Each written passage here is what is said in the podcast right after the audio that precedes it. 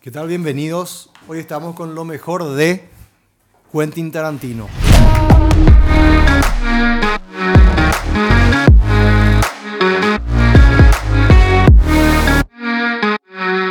Este es un- una nueva, poner un nuevo bloque que vamos a lanzar, que va a ser sobre lo mejor de y siempre realizadores conocidos en Hollywood. Hoy comenzamos con Quentin, ¿verdad? que ya es un clásico.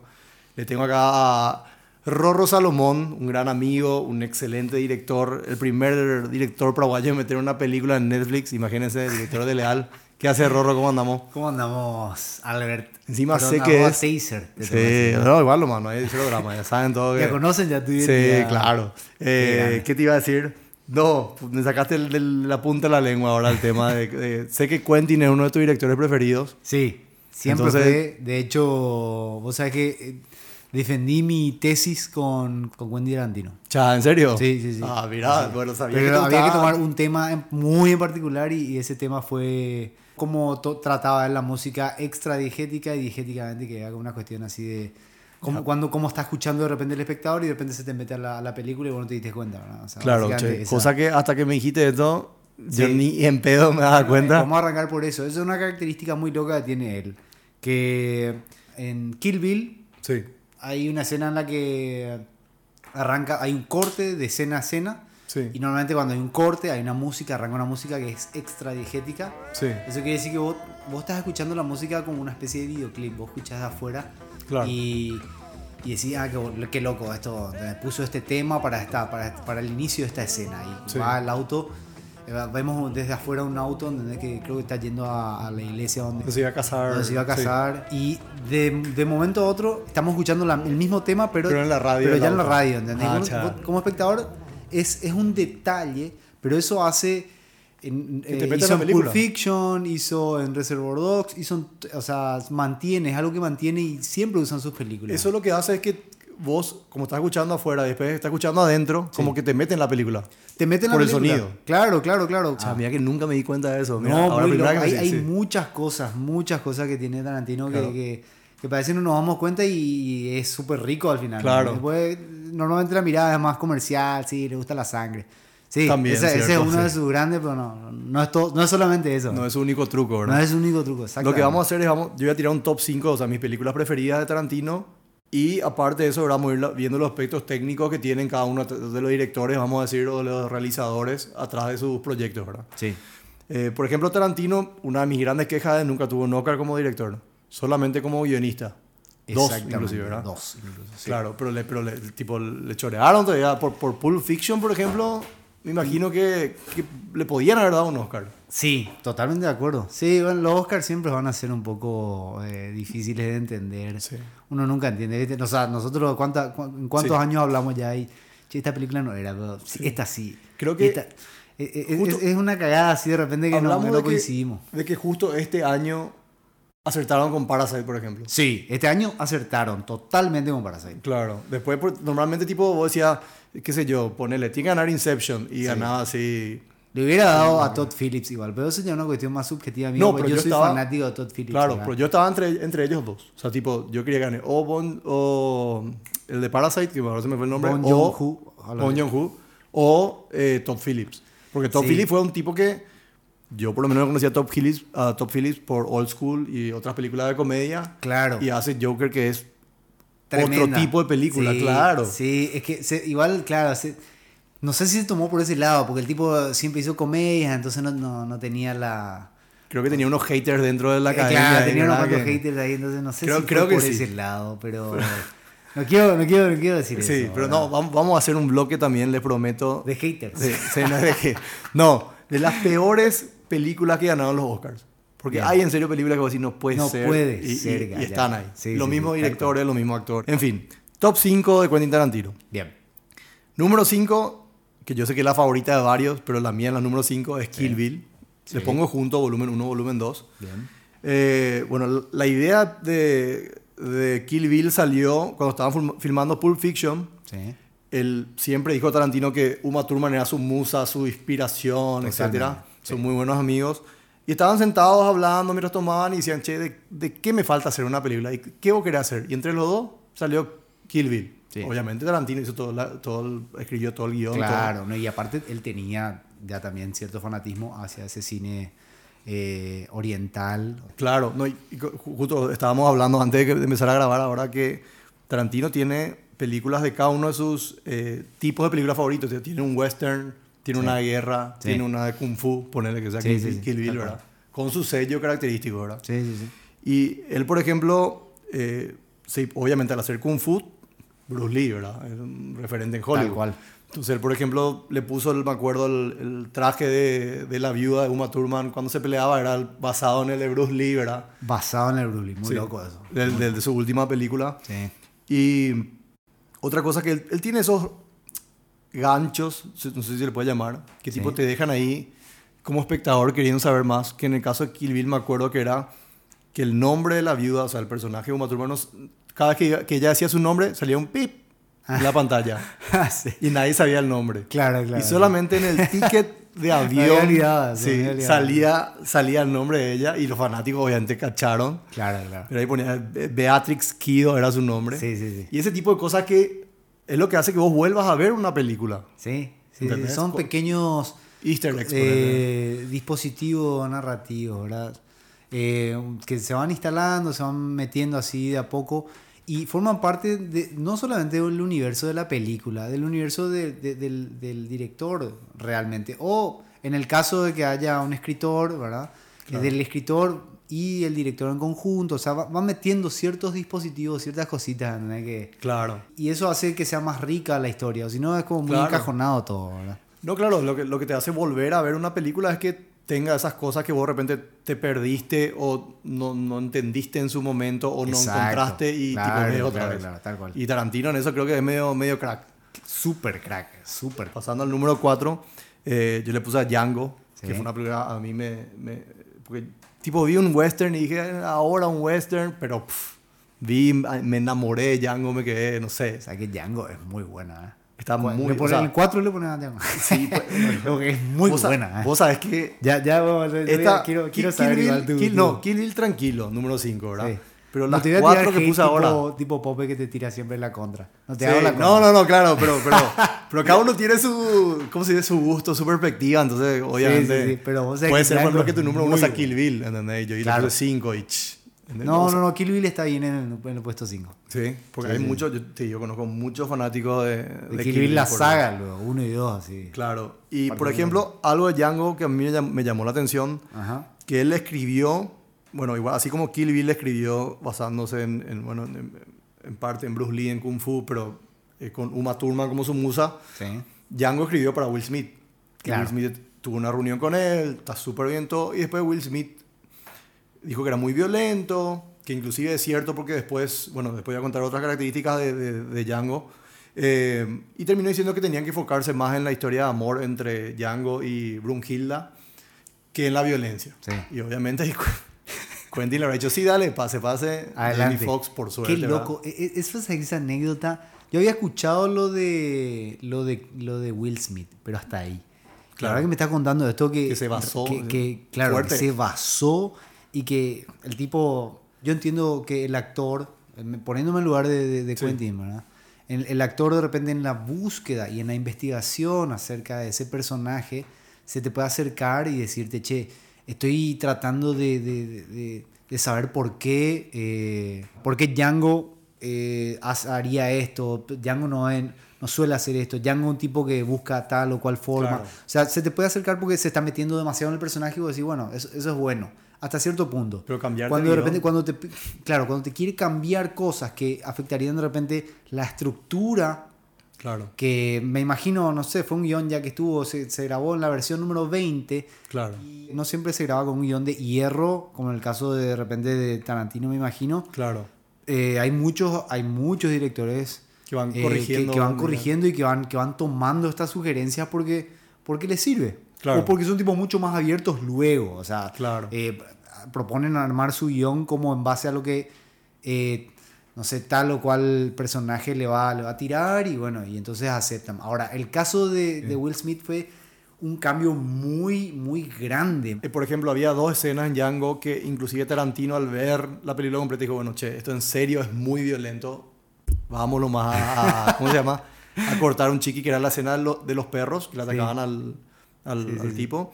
Y la, y la pelea entre los dos eh, afroamericanos ahí con, con martillo, ¿verdad? Que Claro. no, esto es muy violento, bueno, está bien, vamos a cortar. Si Tarantino dijo eso, bueno, está, ya está bien. Claro. Pero Will Smith para mí que tipo le tiró un... Tiene que cambiar el tono de la película. Y yo creo que Tarantino le dijo, ¿sabe qué? Ahí es donde, claro, se habrá, se habrá jodido la cosa. No sabemos las internas, nunca vamos a ver bien las internas, Claro, pero, pero rumores, digo, esto es algo que yo no sabía. ¿eh? Sé, sé que estuvo Will Smith en la mira, pero, Sí. pero, pero para Que mí se habían ido, a- eso, se habían ido a casting, o sea, una cosa así. Claro. Y Jamie Foxx, bueno, pero Jamie Foxx. Jamie Foxx también. Claro. Jamie Foxx es un mega crack. Mega crack. Inclusive, eh, algunos sabían también que Django fue la, la producción de Tarantino que más plata le dieron, así que fue 100 millones de dólares. Todas sus otras películas son bastante Ah, más cortas de presupuesto, claro. Y, y, y, bueno, no sabemos. Podemos ver después el box office ahí de cuánto, cuánto generó. Sí, ¿cuánto generó? Hablaba, por lo menos más de 300 fue, sí o sí. Entre paréntesis, eh, número 3. En la Sí. número 3 Decime. le pongo a Pulp Fiction. Sí. que sé que también es la número uno de varios. Ok. Django nunca escuché nadie, no, la, la preferida es Django, pero Pulp Fiction sí. Y Pulp Fiction costó 8 millones de dólares, o sea, 8 y 100, tremenda diferencia. Sí. Y se, se cuenta que Pulp Fiction se realizó gracias al arrastre que tuvo Reservoir Dogs, que fue una de las primeras de, de- de Tarantino, ¿verdad? Y, y la- tipo Harvey Keitel, que era, ya era un fan de Tarantino cuando eso, empezó a traerle a Bruce Willis, a, les tiró a uno que otro actor y ahí se armó Pulp Fiction por ese presupuesto. ¿entendés? Sí. Y que, Reservoir Dogs fue, imagínate, una película de o sea, demasiado low budget para, para lo que era Hollywood claro, en el 92 sí, y, 92. repres- y, y encima con un director nuevo, ¿verdad? Con, porque Claro. su ópera prima, Reservoir claro. Entonces era jugarse todo. Mira, Max eh, fue Sí. la, la productora, sí. que siempre fue su... Ahí tiene una su- historia, sí, Hay una historia ahí heavy eh, que incluso podría haber sido un corto para tratar de Sí. venderle como director y después todo un show así que al final Sí. termina siendo un largo del carajo, impresionante sí, y que sirve de, bueno, ahora al cine postmoderno ya de escuela a, Sí. a cómo, cómo, cómo resolver eh, todo en una locación. Claro. Increíble. Tiene de- más de una locación, pero, pero es increíble cómo, cómo, cómo te tiene la película ahí. Ya te instaura desde el- su primera película, su poética. Sí. Sabes que, vas- que es un tipo que le gusta la violencia, sabes es un tipo que le gusta el sarcasmo, que hay, que hay humor negro, que eh, no sé si te metieron, metieron los pies ya ahí, pero el- Mm, creo que en esa no. Creo que es la primera donde Sí. nos mete. Después ya Creo que en Pulp me- Fiction los- fue la primera los donde- pies. sí. Los ya mete su fetiche de pie en toda la película. Pero a lo que oye, eh, eh, Reservoir Dogs es una locura. Me, me habías dicho que en Pulp Fiction estaba eh, una cámara característica de él. Sí, eh, bueno, esa ya está en Reservoir Dogs. Esa, ese plano, ese plano, ese plano contrapicado, Sí. ¿verdad? De que de abrir la baulera y le vemos a los personajes, abrir una tumba y le vemos a los personajes, abrir Sí. tal cosa. y- e- eso, eso es súper Tarantino. Bueno, no es de Tarantino, ¿verdad? Claro, ya, pero ya hay, tipo hay- una hay marca que- directores, sí. claro, anteriores que fueron ya tomando eh, ese tipo de planos así, que es un, un contrapicado, ¿verdad? Sí. Es- es lo contrario al picado y es mirarle desde abajo, ¿verdad? Sí. Y casi subjetivo parece, pero bueno, eh, Pero- es, es muy de Tarantino. Sí, vi, ahora que estamos hablando de eso, que Tarantino, por ejemplo, los directores que a él le inspiraron, Sí. vamos a decir, eran Martin Scorsese, Sí, estaba Brian De Palma, Sí. estaba Sergio Leone, que es un conocido director eh, italiano de western, también tenía unos Western cuantos. Sí, después Jean-Luc Godard y Howard Hawks. O sea que calculo que habrá sacado cosas de todos esos y mezclado, porque se nota, de Scorsese Claro. se nota cosas Claro. en sus películas, ¿entendés? Tal cual, tal cual, se nota de todo, se nota. Imagínate de un tipo como Godard, vos decís, "Che, ¿qué pudo haber sacado de un tipo de la novela? Claro. Y sacó igual, o sea, Claro. no, hay- e- eso es lo rico de repente de muchos directores que no, no porque tengan como fanáticos a, a, a cierto- a ciertos otros realizadores que tienen otro tipo de poética, Sí. él quiere hacer lo mismo. No, saca- Claro. vos sacas ciertas cosas. Que le ¿verdad? sirven a él para su forma que le sirven a él claro. para su forma, exactamente, así Claro. es. En, bueno, en el puesto número 2 yo le pondría Bastardos, Bastardos sin Gloria, Sí. que, bueno, a- o sea, yo esa película por lo menos habré visto sin mentirte ocho veces. O sea, Sí. tipo así, demasiado me gustó. Sí. Porque, obviamente es ciencia ficción, ¿verdad? Todos saben, no, no estoy spoileando nada. Pero me gustó tanto la, la, la, la mezcla, por ejemplo, había una escena de humor, había una escena de violencia, había una escena de eh, la escena del bar que es suspenso eh, en su máxima expresión, ¿entendés? Eh, Claro. Había una escena de, vamos a decir, de, eh, de masacre, había, vi tantas cosas mezcladas que pensé que no podían funcionar Sí. y funcionaron en esa película, ¿entendés? Sí, sí, sí, es una locura. La verdad que no. Eh, Esa es, eh, no sé, pero fue la, fue la primera película donde un actor que actuó bajo la dirección de Quentin ganó un Oscar, que fue eh, Christoph Waltz por, Christoph Waltz. ¿verdad? por el coronel alemán que hacía en el... Ya era la película número 5 o 6 de Tarantino. Habrá sido más, 7 o 8 ya. 7, 8 ya. Yo creo que iba a hacer 10 películas y se retiraba, así era Sí, su, ¿verdad? y Guau. supuestamente. Sí. Eh, supuestamente hacía las 10 películas Sí. y se retiraba. Creo que ya eh, la, la número 10 Ah, iba a ser Once Upon a Time. Once, Once Sí, Upon a Si Time, no es la pero- 9, es la 10, sí. Sí, no es la 9 de la 10, pero no Sí. se va a retirar. No, claro que no. Eh, pero sí, Inglourious Bastard me pasa que fue así muy personal porque nos quedamos, pero, y- no sé, fue una locura en el cine y cuando, y, y ahí hubo un montón de personas, incluso eh, gente que fue con nosotros, que no entendió, se quería al baño, no, no cayó muy bien, O sea, no le gustó la película. que no le Sí. gustó la película. Y fue la misma sensación que tuve en Once Upon a Time Claro. ahora, después, no sé cuántos Sí. años después. Entonces, es, esa es, es- ese es como un sello de, de una película de Tarantino que el, el- el primer visionado Sí. parece no, no entrar. Es una cosa así como, tenés, che, no me gustó tanto. Y después, pero después que han grabado escena por escena, Claro. Que, que todo el mundo dice, che, ¿te acordás de tal escena? Que lo que perdura en el tiempo. que perduran el tiempo. Claro. Entonces, eh, Inglorious Bastards me una locura. a mí. Me, me A mí- impresionó desde, el- desde esa primera escena en donde hay una tensión tremenda ahí. Sí. Eh, bueno, eh, ¿Cómo cinematográficamente es una locura. Lo, hay, una, hay una luz cenital que quema enfrente. Y cada vez que pasa un personaje enfrente, se le quema. O sea, vemos que al, al, al, al que está hablando con, el, con Hans Landa, con Sí. el- con él, de repente una parte le, está quemando, le está quemando, y después sale y después también ingresa Hans Landa, esa luz. Entonces es una luz así clave que parece, bueno, centrate en esto, Claro. fíjate, ahí en el medio se va, va a estar tensionado. Claro. Una cuestión así súper, parece sugerente de ahí en el medio está el tema. Claro. Detallecito y- que y te Claro, meten, te meten la atención de que están todos abajo, el espectador Claro. sabe más que Hans Landa. Ese juego ya de, de quién sabe más. De, de- Sí. Yo te cuento, ahora le, le doy un poco más de información al espectador, pero no a, a los que están a los que están dentro de la, Claro. de la, de la trama. Es, es genial. Es, eso es una locura. a mí con Inglorious Bastards eh, no me pasó eso. A mí me encantó de una, tipo, me Sí. volví, ya te dije vi ocho veces. Sí. Con Once Upon a Time me pasó, pero no porque no me haya gustado la película, porque me esperaba más. O Claro. sea, una, Tarantino tiene cierto, para mí, cierto estándar Sí. que tiene que estar por lo menos ahí y, Claro. o para arriba. Claro, claro, claro. Por ejemplo, a mí, por ejemplo, esta The Hateful Eight Sí. también me pareció que, que no llegó a ese estándar. Es buena igual, pero no llegó. Totalmente de acuerdo. Y Once Upon a Time tipo llegó justito. No sé cómo explicarte. Eso Sí. me pasó. De ahí a que no me guste, no. O sea, tipo, no, no hay una película Tarantino que te diga, no, esta no me gusta. Hasta ahora. Vos sabés que The Hateful Eight podría ser una de las, claro, si no, si no la, la, la menos vista o la menos Tiene, querida. tiene, siendo sincero, tiene, pero me equivoqué. Tiene dos películas malas, Tarantino, que son esa eh, Prueba de Muerte, Ah, Dead Proof, y que fue, Grindhouse. Dead, Dead Proof fue como un, un- una, una especie de, de mejunje de Sí, cortometraje. su homenaje, para mí era su homenaje al cine clase B. Sí, Cal- calculo, ¿verdad? tal cual. por lo que vi. Y entonces tenía que ser una película, o sea, las películas clase B son películas malas, Sí. que ves porque es entretenido, no, Sí, no es buena. Y calculo que por ahí se fue, ¿verdad? Sí. Entonces no me gustó tanto. O sea, esas son para mí las dos peorcitas de él. El resto tiene un estándar de calidad que, que pocas veces ve. Por ahí Christopher Nolan es otro director que tiene así un estándar de calidad altísimo, no, no tener una película mala. Y creo que Tarantino está a ese, o sea, a ese nivel. A ese nivel, sí, Claro. totalmente.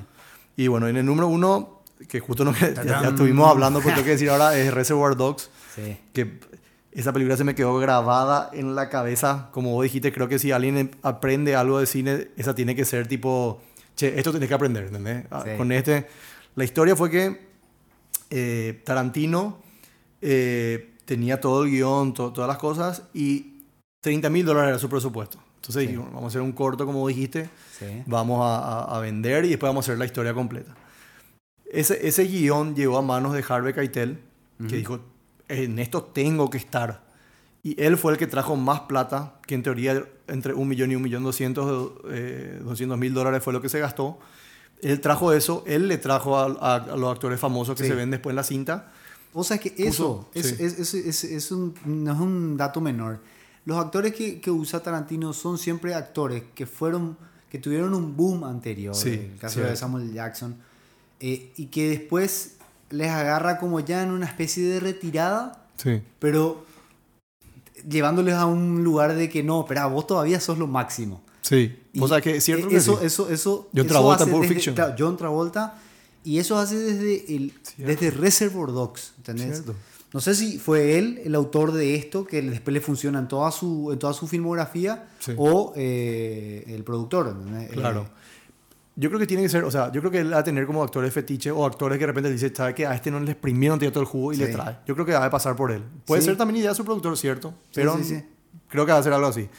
Eh, al comienzo, cuando Harry Keitel se estaba sumando, estaban haciendo ya unas cosas, dice que todos traían su, su ropa. Claro. Los actores traían su ropa para salir en la película porque Ah, no había presupuesto para vestuario, ¿entendés Claro, lo que claro, te digo? A ese level, o sea, ese compromiso por un guion Sí. Que impacte con alguien, era su primera película. Su primera película, Claro, claro. o sea, él, o había sea, vendido guiones. Ah, Él tenía, él tenía que acercarse a, a- a- estos capos a decirle, que- a dirigirles. ¿entendés? Claro, y era nadie. o sea, Eh, claro, nadie. En Los Ángeles, o sea, te, te comen vivos. ustedes saben que, por- para lo que están escuchando, ¿verdad? Que Tarantino nunca se fue al- a la escuela de nada. No, no, no, claro. Claro, él, él- él- él nunca estudió nada. O sea, empezó a escribir, entró así, tipo en la industria por la puerta trasera, vamos a llamarle, Sí. y, y ya está. Y ahí empezó. Es lo que, lo que yo no sabía de, de, de Quentin era que él escribió, por ejemplo, eh, True Romance, que era una película con Christian Slater y Patricia Arquette. En su momento yo vi, me pareció muy buena. Y Natural Born Killers, que es una de mis películas preferidas de la historia. Él fue el guionista, ¿entendés? Y ahí entró, ahí le empezó a juntar plata. Pero él no había dirigido nada antes de Reservoir Dogs. Más Claro. que corto. Tiene una película que él hizo con 5 mil dólares, pero no, podés considerar un- un- una película Una de Hollywood. Claro, claro. tal cual. Y eh, algo que, que- que mucha gente habló, ¿verdad? Que ahora no, no vamos a tener tiempo de desarrollar, pero vamos a mencionar es el, el multiverso o el universo de las películas de Quentin que están todas interconectadas. Sí. sí, sí, el, sí. el- el más conocido es que el personaje de Michael Madsen, eh, Mr. Blonde, es, se llamaba Big Vega en la, en- en la vida real. Y era el hermano de, de Vince Vega, que era el personaje de John Travolta en Pulp Fiction. Pulp Fiction. Entonces, inclusive, Vega. Tarantino tenía un guion de, de- eh, preparado para hacer una película de los dos hermanos después. Claro, sí. Solamente que él tarda 10 años en hacer cada una de sus películas. Sí, se pasó el su tiempo y tiempo. Travolta. Claro. Y sí, bueno, creo que también maneja su fanatismo muy bien porque Sí. si te fanatizás y Igual a te emperras en hacer una cosa que después decís, che, esto capaz no está funcionando, capaz no funcionaba y después vino otra película y, y así, ¿verdad? Eh, ¿Cómo se llamaba la que vino después de Pulp Fiction? Que es con esta, que era una, su- fue una Jackie super Brown. actriz. Jackie Jackie, Brown. Brown. Jackie Sí. Brown también cumple el mismo, el mismo, la misma temática de tomar una, una, un- una figura, ¿entendés? Muy buena eh, de Hollywood que después como que le, le devuelve a, a, a- a retro o a resignificar. Sí. Lo mismo hace con las, con las músicas, los soundtracks. Eso es muy importante, no hablamos. Él, Sí. él toma soundtracks antiguos y resignifican sus películas. Exacto. O, o- no necesariamente muy antiguos, pero siempre tienen como una especie de, de contrapunto. No es como el momento para escuchar una balada y escuchar una balada. Le, Claro. le están liquidando a alguien, escuchar una balada o cosas así, nada que ver. Pero él, se él- quedan- él no usa score, score cinematográfico, o sea, eh, perdón, él, no, no crea score, eh, eh, score cinematográficos Sí. para sus películas. O sea, no hay una, un soundtrack original. Sí, o sea, él va poniendo lo que a él le siempre parece. usa claro. algo que ya existió. Sí. Y eso es algo que respeta a rajatabla. Otro dato no menor de Reservoir Dogs era que James Woods, un actor bastante conocido, eh, le habían ofrecido el papel. O sea, Tarantino quería que él sea un- uno de los principales ahí. Y como era tan, tan 30 mil dólares, ¿verdad? Tipo, su, su, su agente, no, no, no, chao. Y nunca le pasó la oferta a James Woods, que ah, eso es normal. O sea, calculo que los agentes filtran, van a tener 50 mil películas y le dicen, che, te paso hasta No, 5. aparte, aparte eso, dan la cantidad de cortometrajes que se Claro. En fin, después se encontraron, después de unos años, Tarantino y James Woods. Y, James- y Tarantino dijo, che, qué lástima necesitas Reservoir Dogs. Vos me, vos me estás diciendo, vos me estás jodiendo. No, en serio te digo, yo, yo te ofrecí, vos me dijiste que no. Yo jamás recibí el... Le echó a su agente. De obvio, ¿entendés? tipo, el, el man le, pa- le pasó por el costado una película que era una super, o sea, hasta ahora James Booth dice que es una de sus películas preferidas. Sí, ¿verdad? pero como, bueno, pero en ese momento Claro, es eh. muy probable que le haya dicho, ¿quién es este, quién es este muñeco? Y nunca hizo una, es su, es su ópera prima, tiene esta guita. Y no, ni cagando, ¿entendés? O sea, pa- pasa, eso pasa, ¿verdad? Claro. Qué lástima para la gente, ¿verdad? Otra, otra sí. Ese es su laburo. Otra cosa que a mí siempre me gusta de la película de Tarantino es sus villanos. Siempre me parecen que sus villanos son más atractivos que los héroes inclusive, ¿entendés? Ajá. Ponete el personaje de Hans Landa en Inglourious Basterds, el personaje Leonardo DiCaprio en Django. Sí. Eh, ¿Entendés? Tipo, parece que tienen... eh, que por eso estoy viendo la película y no por el protagonista, ¿entendés? Claro, claro, claro, claro. Tal Que yo cual. creo que es algo importante. O sea, odio yo cuando el héroe es todo lo que vos querés ver y el villano no, no está con, no tiene el peso o el contrapeso Sí. para hacerle película al héroe, ¿entendés? lo que Sí, te sí, digo? sí. Y presenta bien, le presenta también, como todos sus guiones son así, no son muy lineales. Son- siempre son, Sí. ¿viste? te cuenta una cosa, después te cuenta otra cosa, pero algo que pudo haber sido del, del pasado, va al presente, así. Nu- Nunca es muy, muy lineal en, su, en sus guiones. Yo creo que inclusive esa forma de contar la historia que tiene Tarantino, que como decís no son lineales, hacen que sea más interesante la película. A mí por lo menos me, me, me gusta, ¿verdad? Totalmente, sí. Y algo que, ya que estamos por cerrar, eh, algo que, que yo no sabía era que Tarantino dirigió un capítulo ER de emergencias médicas. Sí, eso dos cosa que vos me habías contado. Sí, ¿no? y dos capítulos de CSI también. De CSI, sí. ¿Entendés? Y tipo, estaba pensando, me empecé a investigar y había sido que él era fanático de esas dos series, así como él es fanático, por- ejemplo, de la película La venganza de Khan de Star Trek. Y siempre dijo que si se le da la oportunidad, él va a dirigir una- Claro. algo de esa serie. Entonces, tipo, imagínate, cuando, cuando dirigió ER, Tarantino ya era Tarantino. Y se fue a un, un episodio, un, un episodio nomás de, de una serie de televisión. O sea, imagínate la libertad, o sea, ¿cuántos directores?